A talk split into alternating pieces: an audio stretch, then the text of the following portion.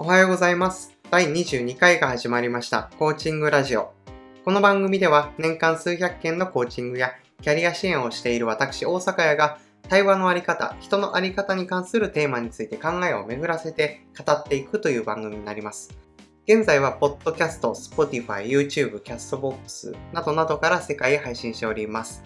あのお好みの方法でご視聴いただければと思います。はい、ということで、今回第22回のテーマは、情熱についてです。なんでこのテーマになったかというと、今、コーチングを教えるということをやっております。コーチング講座をやっています。その中で、少年の頃のような情熱を再現できたとしたら、素晴らしい人生を歩めるんじゃないかという話が出ました。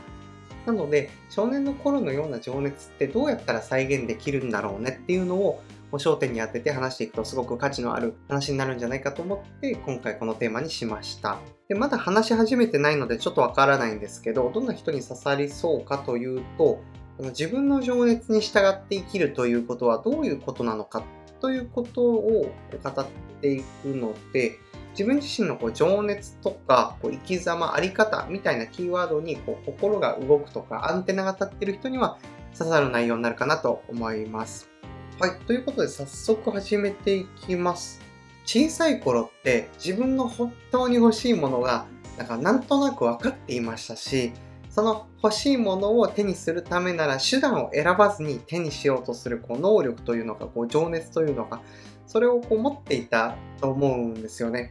こう例えばこう自分が買ってもらいたいものがあったとしたらそれが例えばこう自転車だったとします。その自転車を買ってもらうためにまずこうお母さんにおねおねだりをすると。で、お母さんにこう自転車欲しいから買ってって言うと、お母さんが、いや、まだ早いからもう必要ないよとか、今はいらないでしょって、あなたはどうせ買ったって乗らないでしょみたいな感じの理由でこう断られると。したら、こう、今度は、これでダメだったから、じゃあお父さんに話してみようと。でお父さん自転車買ってってお母さんに言ったらダメって言われたって、お母さんがダメって言ったんだったら、じゃあダメだよとか言って言われるわけですよね。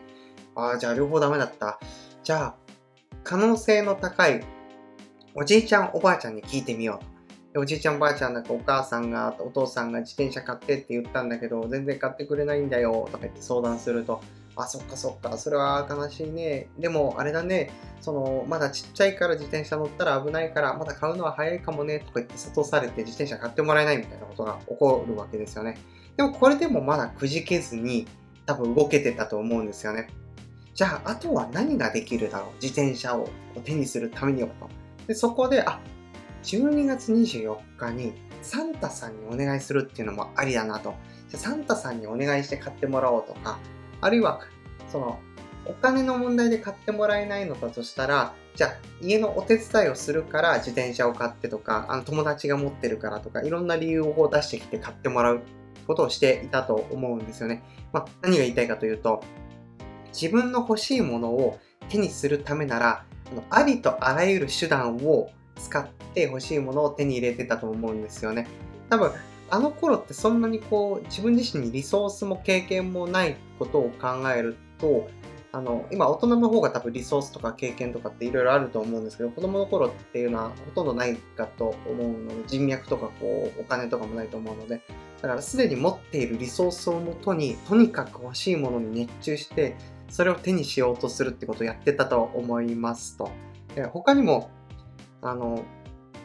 一人で公園に遊びに行った時に、たまたまそこにいた名前も知らないと、年齢もよくわからない。ただ、なんとなく気の合う人と、あの一緒に夕方まで遊ぶってこともあったかと思うんですよね。少なくとも私はありました。純粋に自分はこの子と遊びたいからという理由だけで遊んでいたこともあります。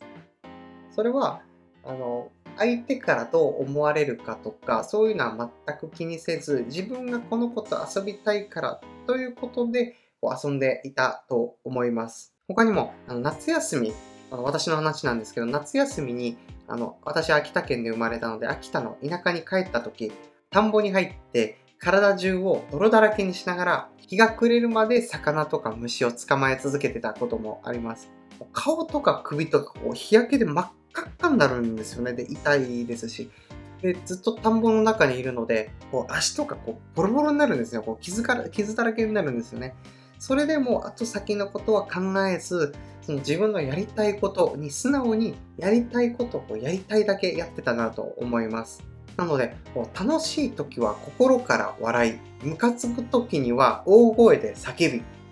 悲しい時には気の済むまで泣き、そしてぼーっとしたい時にはひたすらぼーっとする、みたいな、そんな生活を送っていました。そしてあの頃のように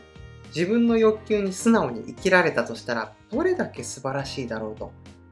あの頃のように自分の情熱に従って生きていけたとしたら、どれだけ素晴らしい人生を歩めるんだろうと、心の底から思うんですね。ここまで話してみて思ったことなんですが、きっとそれは難しいことではないんじゃないかと思います。なんでかというと、あの小さい頃はあの少なくともできていたからですね。昔の自分はできていたからですね。なので、それをこう再現するっていうコンセプトで、その抽出すれば、それを再現することはできるんじゃないかなと思いました。ただ、そもそもそういう能力を持っていたのにもかかわらず、その能力今どこ行っちゃったんだっていう方も多分いらっしゃるかと思うんですよね。私も少なからず幼少期のその情熱のままに従って生きるってことはやっぱ幼少期だけのもので、やっぱこう、高校、大学、社会人と進んでいくにつれて、そういう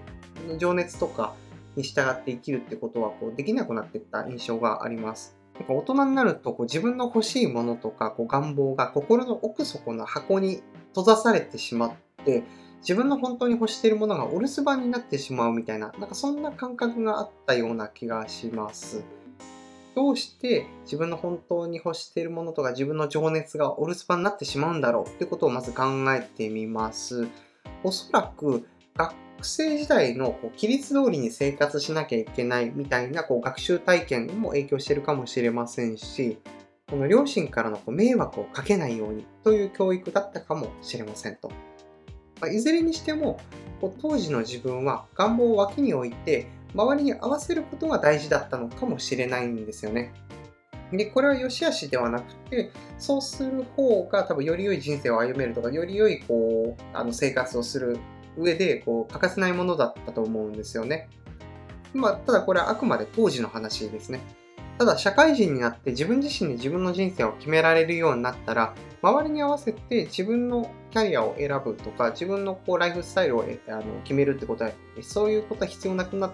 てくるかと思うんですよね。ただ小さい頃は、住む場所とか、暮らす環境とか、ある程度絞られていると。なので、与えられた場所で咲くという発想が根付きやすいように感じますし、他の選択肢が見えにくいのかもしれませんと。だからこそ自分の情熱に従っていくというよりは、こうあるもの、こう与えられた環境、与えられたものを使いながらこう生きていく。与えられた規律に従って生きていくというようなこうライフスタイルとか、えっと、そういう考えをこう採用していったんだろうなと思います。で、それを採用して生活していると自分の情熱みたいなものはこう脇に置かれていってしまったという感じなのかなと思いました。ただ実際大人になると自分の人生は自分で決められるんですよね。どこに住むか、どこで暮らす、誰とどう付き合うか、働く場所、あるいは働き方、ありとあらゆることを自分自身で決められますと。実態ちょっと変えられる、変えられないとか決める、決められる、決められないっていうこともあるかと思うんですけど、少なくとも自分で決めるという判断能力と決断能力というものは持っていることかと思います。そして自分で決められる能力を持っているのであれば、周りと合わせるとか、誰かの希望に沿うためにこれをやるとか、そういうような過去に体験してきた、こう学習してきたようなことは一度脇に置いて、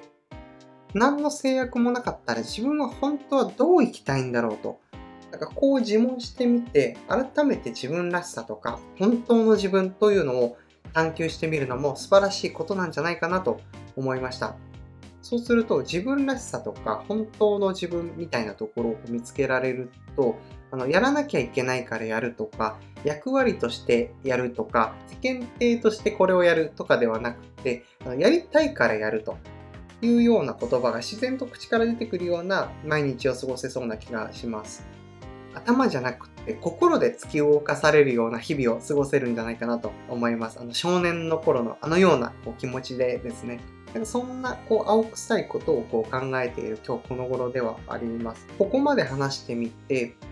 その少年の頃のようなこう情熱をこう再現するためにはこうどうしたらいいんだろうというポイントは2つあって、まず1つ目が何の制約もなかったとしたら本当は自分はどう生きていきたいんだろうということを自問し続けること。ここがまず一つのきっかけになるかなと思います。そして二つ目は、その幼少期の頃、あの少年の頃の自分の情熱というものを思い出してみるというのも一つの手がかりになりそうな気がします。自分はどんなことで喜んで、どんなことに突き動かされてきたんだろうということを紙にでも書き出しながらこうやっていくと自分自身のこう情熱が出てくるポイントみたいなものがこう明確になってくるかと思います。